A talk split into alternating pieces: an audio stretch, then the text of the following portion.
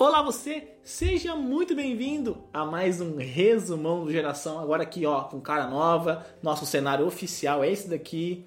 Tava lá em trânsito, mas agora esse é o nosso cenário oficial, falando dela, da nossa linda Meditação dos Jovens, Meditação Essencial, de Valdecir e Creriane Lima. Então, bora pra vinheta.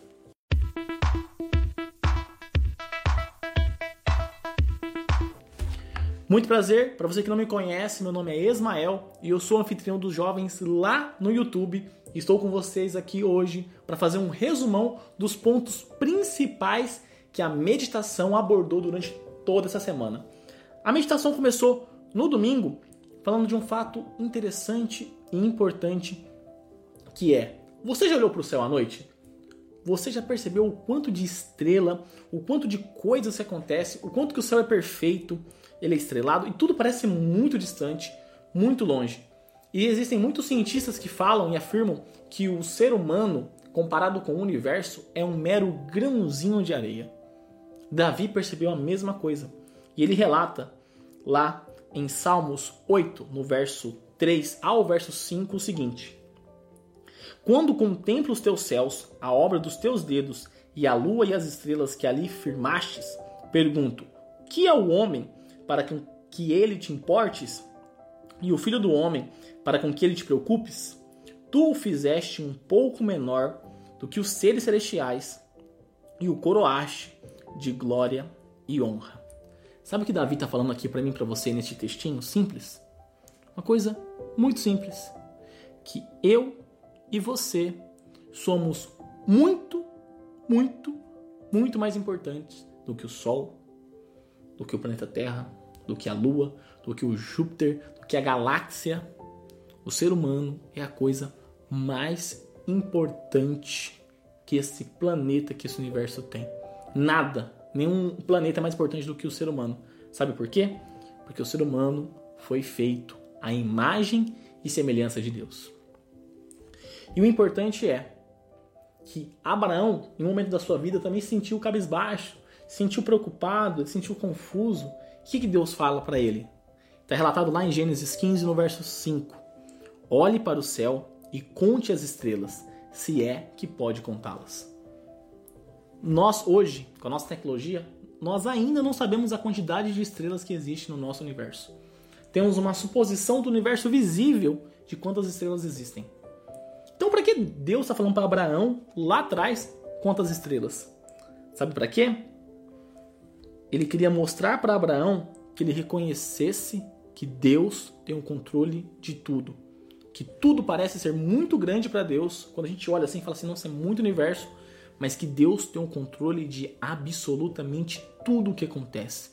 De cada pontinho que nós olhamos para o nosso céu, Deus tem o controle. Então toda vez que você se sentir para baixo, que você se sentir triste, olha para o céu. Veja as estrelas, veja o sol, veja a lua Perceba que tudo aquilo foi feito para você e que você tem muito mais importância do que aquilo. Lembre-se sempre do tamanho do seu Deus e do valor que ele atribuiu a você. E quando nós olhamos para essa grandiosidade de Deus, nós começamos a perceber que o nosso tempo às vezes parece um pouco limitado. Nós já conversamos isso durante uma, um outro resumão, mas aqui ele reforça um pouco mais essa ideia de que o tempo parece passar pelo meio dos nossos dedos, o tempo parece que ele está voando, parece que tudo é muito rápido, mas tudo isso depende do lugar que você está. Tenho certeza que quando você fica com seu namorado, com a sua namorada, com seus amigos, parece que seis horas passam em cinco minutos.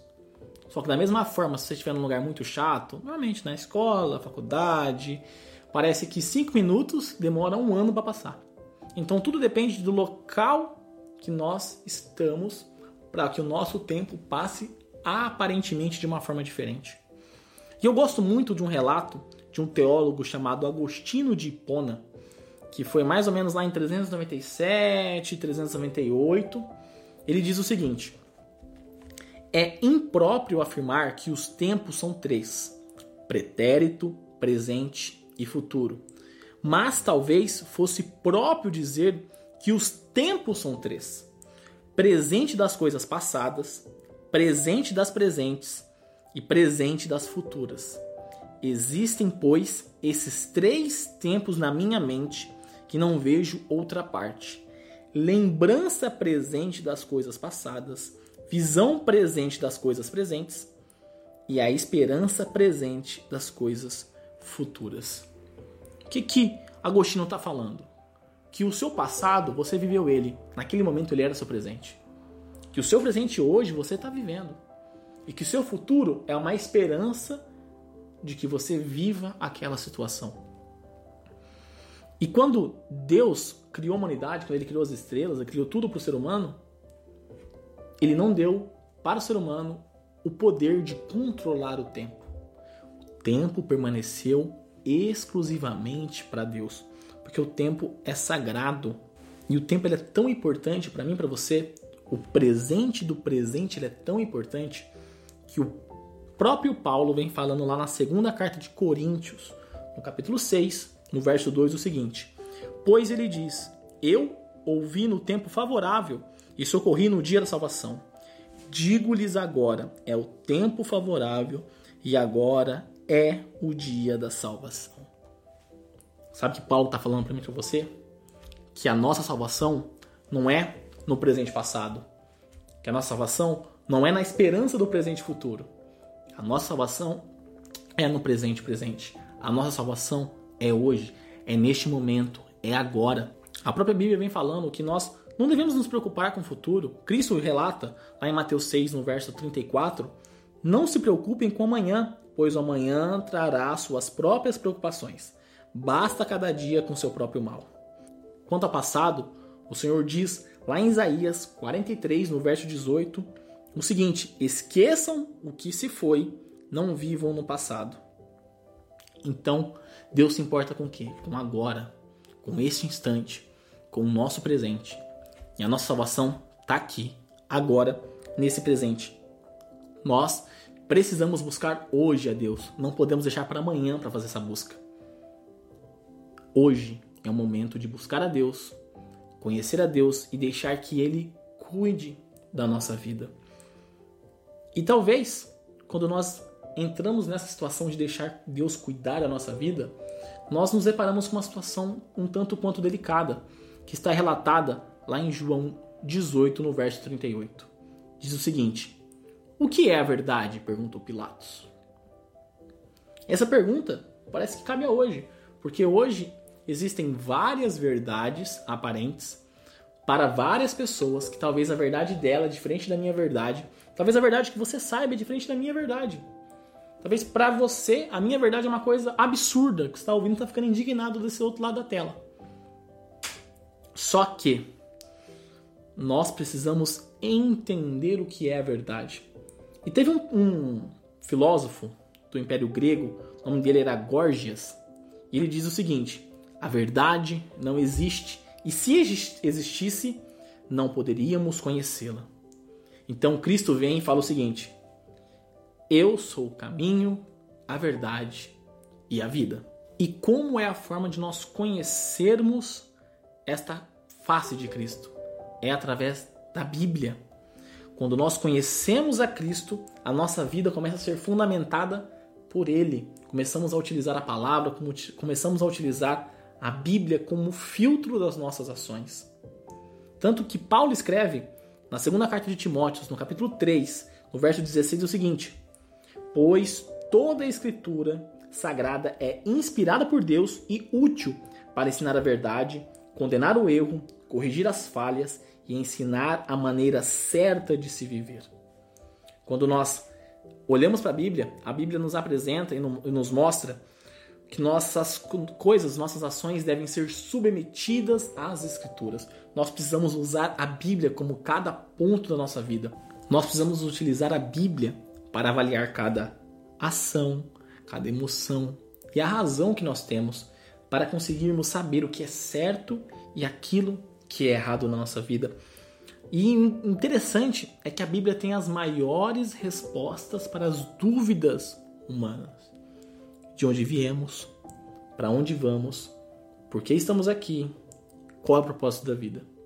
Essas quatro perguntas moveram muitos filósofos muitos cientistas no decorrer da história da humanidade. que a Bíblia já responde cada uma dessas perguntas.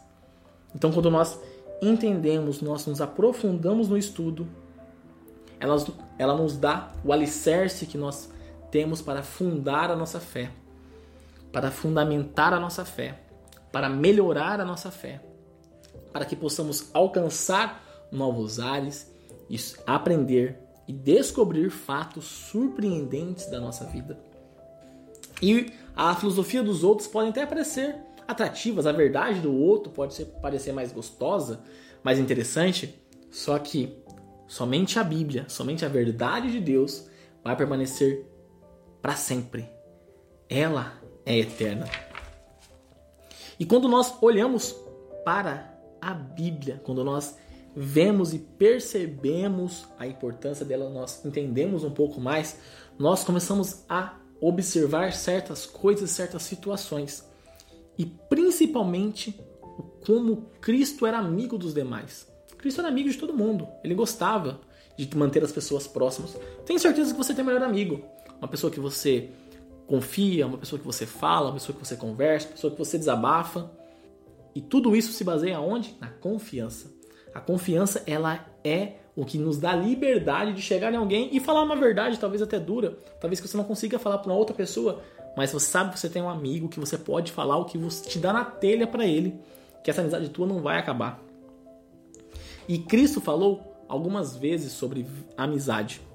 E o maior gesto fraterno, que era esse amor, nessa amizade, veio dele mesmo. Ele diz lá em João 15, no verso 13, que ninguém tem amor maior do que aquele que dá a sua vida pelos seus amigos. E Cristo fez exatamente isso na cruz. Ele deu a vida pelos seus amigos. Tanto que ele deixa a mensagem para mim e para você no verso seguinte, no verso 14. Vocês serão meus amigos se fizerem o que eu lhes ordeno. Ou seja, para nós sermos amigos de Cristo, nós precisamos seguir as ordens dele. Nós precisamos entender e fazer as coisas da forma que ele quer. Sabe por quê? Porque ele sabe o que é melhor para mim e para você. Ele sabe aquilo que vai acontecer. Ele sabe aquilo que você está pensando neste minuto, neste momento. Ele sabe aquilo que você fez sem que ninguém saiba. E ele sabe o que é melhor para mim e para você. Os planos dele são bem diferentes dos nossos. Os planos dele são melhores do que os nossos. Então ele espera que nós aceitemos e que nós nos mantenhamos no caminho que ele quer. Tanto que o próprio apóstolo João registrou uma coisa que Cristo disse, que é um mandamento dele que também está relatado em João 15, no verso 17, que é o seguinte: Este é meu mandamento, amem-se uns aos outros. Ou seja, o maior símbolo de uma amizade verdadeira é o amor. O amor de Deus para com os discípulos, o amor de Cristo para com a humanidade, o amor de Deus para com todo mundo, seja a pessoa que está na igreja, seja a pessoa que não está na igreja. Deus ama todos da mesma forma. E sabe o que eu quero destacar para você? É o seguinte: que quando nós pensamos que esta amizade, que essa exigência, ela serve de uma forma de pagamento, tentando co comprar alguma coisa que Deus faz, na verdade não é isso, porque Cristo não tem preço. Na verdade, o que ele espera é o seguinte: que ele não tenha morrido em vão na cruz. Porque quando eu não amo aquele que está fora, quando eu não amo meu inimigo, quando eu não amo as pessoas verdadeiramente, sem segundas intenções, eu estou menosprezando totalmente a morte de Cristo na cruz. Estou ignorando, estou jogando pela janela, jogando ladeira abaixo, falando que a morte de Cristo não serviu de nada, que não me modifica em nada. Porque Cristo morreu lá por amor, por amor a toda a humanidade. Mesmo sem merecermos, Cristo morreu na cruz. E a vantagem de quando nós amamos é que ela melhora a nossa vida social. Ela tem muitas vantagens, nossa vida social, a nossa vida dentro de casa, a nossa vida na, na nossa área do serviço, na escola, faculdade. O amor ele melhora. Mas para nós entendermos este amor, nós precisamos nos conectar com o amor, que é Deus. Então, quando nós olhamos para a cruz, nós nos conectamos com esse amor divino e esse amor divino nos transforma e este amor nos possibilita a amar os outros. E quando eu vejo a palavra amor, eu me recordo de uma música que a meditação também traz, que Lewis Armstrong gravou lá em 1967 com o título What a Wonderful World, que em português seria Que Mundo Maravilhoso, onde ele relata a beleza da simplicidade das coisas. É como se você olhasse um bater de asas de uma borboleta, você olhasse uma flor, uma árvore, uma fruta e visse a beleza de Deus em cada detalhe. A beleza da obra do Criador em cada pontinho, em cada situação. Só que os diretores, tempos depois de um filme, de uma animação, pegaram essa música e fizeram uma oposição, tocando essa música de fundo sobre a simplicidade, sobre a beleza da vida, com cenas pesadas, onde mostram espinhos, predadores, morte. E aí eu te faço a pergunta: o que é verdadeiro da vida? A beleza ou a brutalidade? Um abrir de uma flor ou a morte? O que, que é a, a, a verdade da vida? E o interessante é que quando nós olhamos o jornal, nós olhamos o Facebook, WhatsApp, Instagram, Telegram, sei lá o que Gram que tem aí mais, eu não acompanho mais tanta coisa da tecnologia, nós percebemos que aparentemente o mundo quer paz. Mas as notícias e as coisas mostram que o mundo ele é contrário à paz. Ele é contrário à paz, ele é contrário à ordem, ele é contrário à felicidade. E tudo isso vem por quê? Porque infelizmente o mal está neste mundo. Quando Adão e Eva eles pecam, quando Adão e Eva eles caem, o mal entra no mundo e, o, e começa a o prejudicar. Todo aquele plano maravilhoso que Deus tinha feito, toda aquela coisa, as obras de Deus, para mim e para você, foi jogado por água abaixo por Adão e Eva, quando eles pecam. E tudo isso condenou todos os seres humanos, todo mundo ao pecado. Por isso que Paulo relata lá em Romanos 8, no verso 22, o seguinte: Sabemos que toda a natureza criada geme até agora como dores de parto. Por quê? Porque o mundo foi modificado pelo pecado. Só que quando Cristo vence na cruz, quando ele morre na cruz por cada um de nós, ele escancara uma porta imensa, enorme, gigantesca de vida eterna, felicidade, ordem perfeita e harmonia. Então, quando nós compreendemos o sacrifício de Cristo, nós percebemos que em Deus e somente em Deus podemos sonhar com um mundo realmente maravilhoso, aquele mundo que Deus planejou, que Deus projetou para mim para você.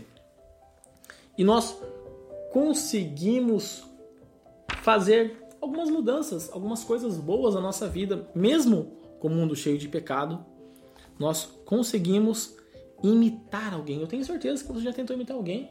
Já tentei imitar muitas pessoas. Sou um péssimo imitador. Mas talvez você está me ouvindo é um bom imitador. Põe no seu comentário se você é um bom comentador. Coloca aí. Eu imito bem tal pessoa. Coloca um comentário aí. Mas nós precisamos imitar uma pessoa. E Paulo relata quem é essa pessoa lá em Efésios 5, no verso 1. Ele diz o seguinte: Portanto, sejam imitadores de Deus como filhos amados. Nós precisamos imitar Cristo. Nós precisamos imitar Deus. Afinal de contas, nós somos imitadores. Nós vamos imitar o que estiver mais próximo de nós. Se nós estivermos muito próximo a Deus, nós vamos começar a imitar a Deus. Mas se nós estivermos muito próximo ao mundo, nós vamos começar a imitar o mundo. A sociedade, ela fez um padrão de vida, ela fez um, um, um modelo, ela está pedindo uma imitação de modelo, melhor dizendo, que ela é muito distante daquilo que Deus criou para você. Ela é muito separada, é muito diferente daquela que Deus idealizou para cada um de nós. Esse padrão de vida ele foca muito no eu, ele foca muito nas coisas, ele foca muito no ser humano como Deus e não Deus como Deus. Quando nós não olhamos para cima, quando nós não focamos em Deus, nós temos um problema que parece que as coisas não, não satisfazem. Parece que você tem um carro bom, você tem um emprego bom, você tem uma família boa, você tem filhos, Você tem tudo parece para você tá bom, mas não tá bom. Tem alguma coisa faltando. Tem alguma coisa ali que, sabe, um buraco que somente Deus pode suprir e pode preencher esse buraco. Mas quando nós fazemos igual o salmista nos relata lá em Salmos 37, no verso 4, que diz o seguinte: Deleite-se no Senhor e ele atenderá os desejos do seu coração. Quando nós aceitamos Cristo, aceitamos a obra dele, aceitamos todas as coisas, a soberania de Deus, nós encontramos o caminho para sermos pessoas melhores. Porque, porque a nossa vida ela assume uma outra dimensão. Nós começamos a entender que nós não vivemos para nós. Nós começamos a entender que quando nós seguimos os passos de Deus, nós atingimos a plenitude de alegria. Então nós precisamos fazer isso, imitar a Deus, esquecer um pouco mais o homem e focar no filho do homem. E parece que existe uma coisa também que está muito inserida nessa sociedade, que é o medo. O medo é uma coisa muito comum a todo ser humano por qualquer motivo desde que nós nascemos. Eu tenho medo, que é uma coisa assim absurda, de uma coisa tão simples, mas eu morro de medo disso. Não vou falar para não passar vergonha ao vivo aqui no vídeo, mas é, é, é triste meu medo.